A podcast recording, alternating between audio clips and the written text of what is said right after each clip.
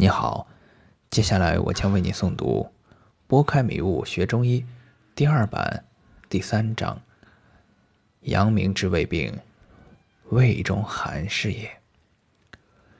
对这个说法，很多人会提出疑问：阳明病提纲症明明是胃加食，你怎么解释胃中寒了呢？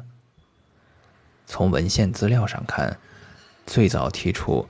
阳明病未加食的是宋臣林毅，而最终将阳明病确定为未加食的医家是程无忌。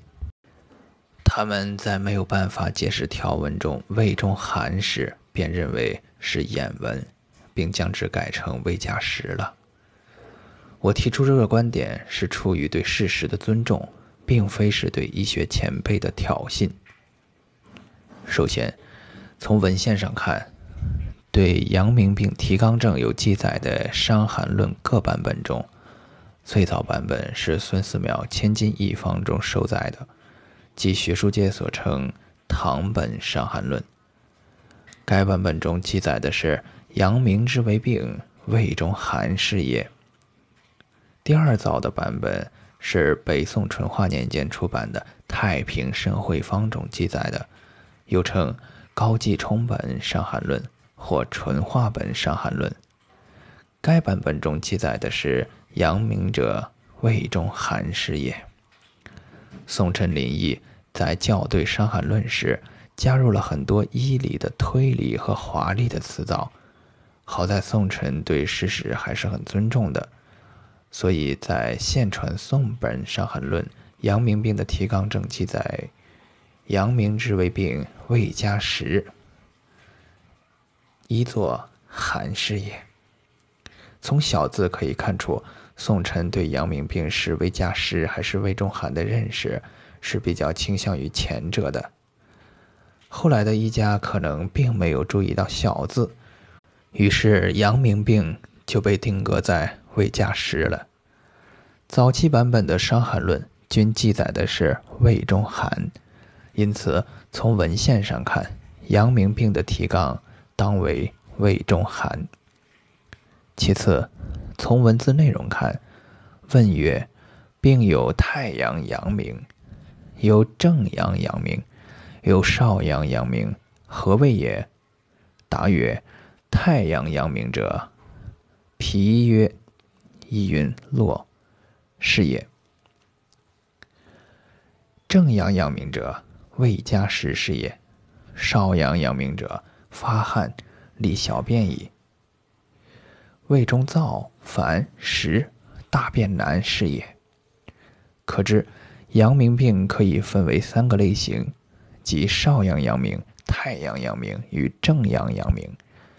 而正阳阳明的病机特点是未加食，因此可以说有一部分阳明病病人。是正阳阳明，病机表现为未加食；还有一部分太阳阳明、少阳阳明的病人不是未加食，所以阳明病的提纲症不应该是一个局部的未加食，而应该是一个整体的胃中寒，这样内容就连贯起来了，文句也就通顺了。条文先说阳明病的分型。再说阳明病的病机，再往下是针对病机的提问。阳明病胃中是寒的，外表会出现什么症状呢？问曰：阳明病外症云何？答曰：身热，汗自出，不恶寒，反恶热也。就是说，阳明病人胃中是寒的，但外症却表现为热。最后，从医理上讲，当人体的气血都非常迅速的涌向外，并且不停的向外消散，内里无气，那可想而知，内里一定是寒的。向外消散的越迅猛，内里则越寒。临床上长期高热的病人，胃口都会变差，都是只想喝点热粥。气血都在外，所以大便才会秘结，或大便为清水。而后世所创立的热结旁流的理论，无论怎么解释，都会感觉有点牵强。